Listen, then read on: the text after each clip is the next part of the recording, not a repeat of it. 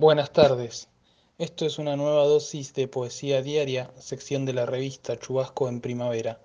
Mi nombre es Pablo y voy a compartir un poema de Paula Gómez Codina titulado Walkman y publicado en su libro De fondo suena siempre Whitney Houston. Carpe diem, baby. Fish are jumping and the cotton is high.